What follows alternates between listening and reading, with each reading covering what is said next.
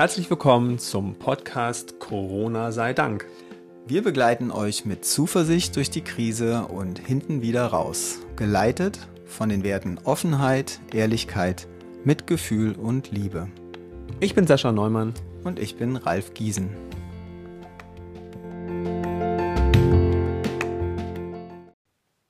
Heute Verlustängste. Ups, gleich mehrere davon? ja, so verschiedenen Bereichen. Also der, ich glaube, das, was äh, Freunde von uns gesagt haben, die größten Verlust, den wir gerade, vor dem wir uns ängstigen, ist äh, der Kontaktverlust wahrscheinlich, also der physische Kontaktverlust. Und das ist aber nur einer von vielen Verlusten, weil viele sagen ja auch, okay, wird irgendein Club überhaupt wieder aufmachen? Es waren die ersten, die geschlossen haben und werden wahrscheinlich die letzten sein, die öffnen. Clubverlustängste? Clubverlustängste. Also mein Mann hat Clubverlustängste auf jeden Fall. Wann wird das Berghain wieder öffnen? Wahrscheinlich nach den neuesten Erkenntnissen dauert es wirklich sehr lange, wenn du überlegst, dass ja die Aerosole das eigentliche Problem sind äh, und man sogar draußen, wenn man sich draußen befindet, weniger als 1,5 Meter Abstand haben kann, solange man sich draußen befindet, ist das drin und warm und schwitzig und hohe Luftfeuchtigkeit, was man ja so beim Tanzen hat und bei anderen Dingen dann würde ich sagen, macht das Berghain wohl irgendwann in mehreren Jahren auf. Ich habe keine Ahnung. Krass. Was denkst du? Und Restaurants? Also ich hätte dann eher Restaurantverlustängste. Du hast Restaurantverlustängste. Ja, die habe ich gerade gar nicht, weil Eher unser als Clubverlustängste. ja, ich ja auch. Ich rede ja nur von anderen Leuten. Aber die äh, Restaurantverlustängste habe ich nicht, weil zurzeit ist super schönes Wetter und alle Restaurants haben draußen viele Stühle stehen mit Tischen und ich sitze eigentlich die ganze Zeit in meinem Lieblingsrestaurant, meiner kleinen Feinbäckerei nebenan draußen und genieße die Sonne und esse da mein Schnitzel. Du sitzt die meiste Zeit im Restaurant, das wüsste ich, aber du sitzt die meiste Zeit im Büro, in geschlossenen Räumen. Aber Gott sei Dank alleine oder allerhöchstens mit dir und du bist Familie. Das stimmt. Deswegen haben wir schon mal keine Verlustängste miteinander. Ja, genau, das haben ja, ähm, also ich habe auch diesen Kontaktverlustangst, also was ja viele momentan sagen, dass sie sagen, ja, so ein bisschen im Mangel, äh, wer keinen Partner hat, äh, keine Partnerin. Ähm, ich habe jetzt weiterhin körperlichen Kontakt die ganze Zeit. Wenn ich umarmen will, dann umarme ich, ähm, weil es mein Partner ist, der neben mir steht ähm, und an meiner Seite ist. Das haben andere nicht.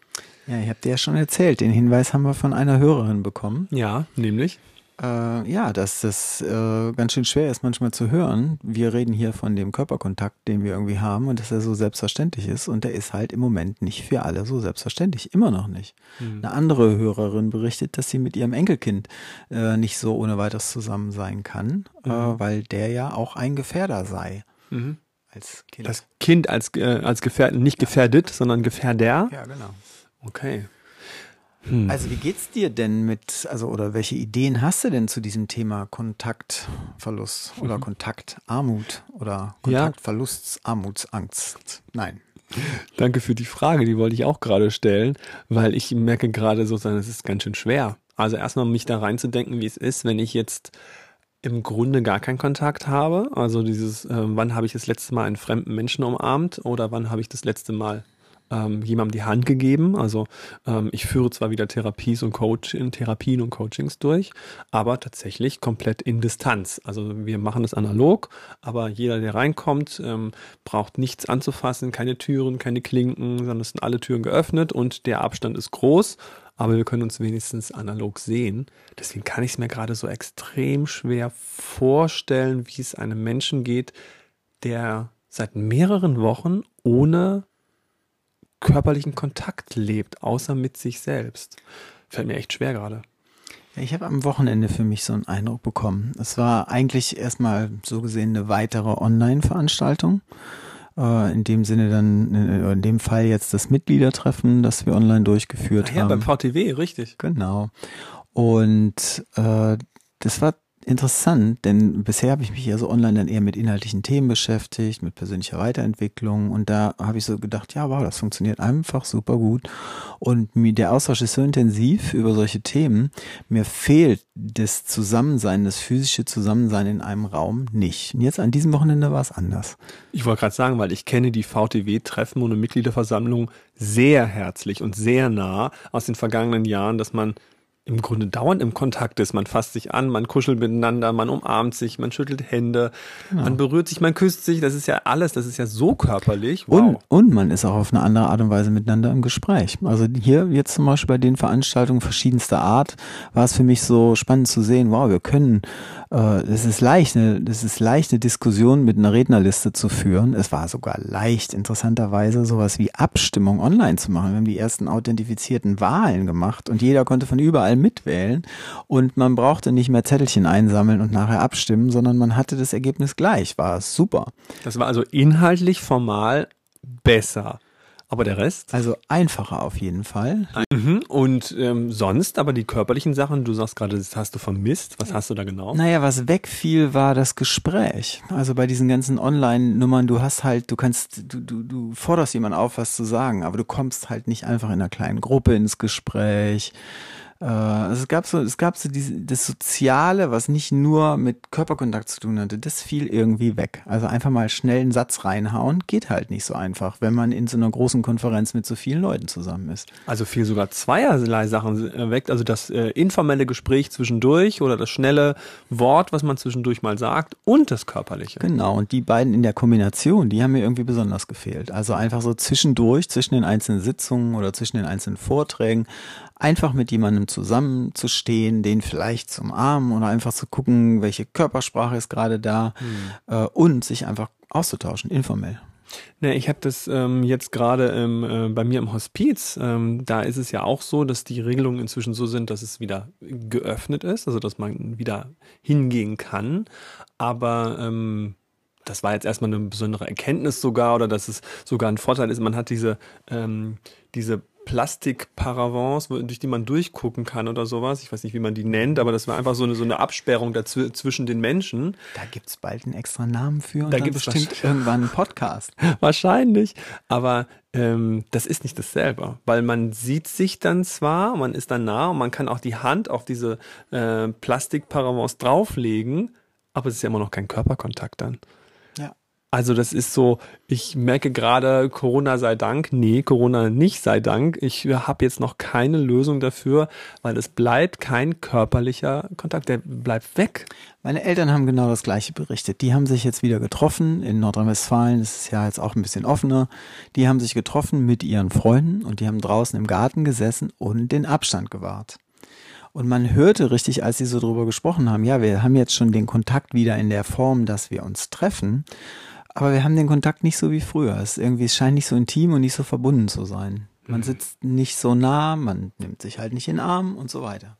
Na, insoweit haben wir jetzt erstmal ja eine Selbsthilfegruppe. Wir können ja alle, alle gemeinsam haben wir dasselbe Problem. Und jetzt würde ich sogar sagen, natürlich habe ich meinen Ehemann, mit dem ich ähm, körperlichen Kontakt habe. Das ist ein Vorteil. Aber ich glaube trotzdem, dass ich auf anderer Ebene trotzdem das Problem habe, was andere auch haben, die ganz alleine sind. Das ist doch mal ein guter Punkt. Mit dem Problem ist sozusagen niemand alleine. Ja, einige aber etwas, ja genau, wir sind nicht allein damit, aber einige haben das stärker als andere. Das würde ich auf jeden Fall zugestehen. Also ich bin extrem dankbar und froh, dass ich nicht allein bin oder dass ich jemanden habe, den ich umarmen kann und drücken kann. Aber tatsächlich haben wir erstmal ein kollektives Problem, tatsächlich, ja. Vielleicht will ich deswegen, ich meine, es ist jetzt wirklich, ich weiß nicht, aber sehr privat. Vielleicht habe ich deswegen so Sehnsucht nach einem Hund. Oh, da kommen wir doch hin. Ja, das habe ich auch schon gemerkt. Das war interessant. Ich habe ja zwei Katzen und äh, du bist ja so ein Hundefan.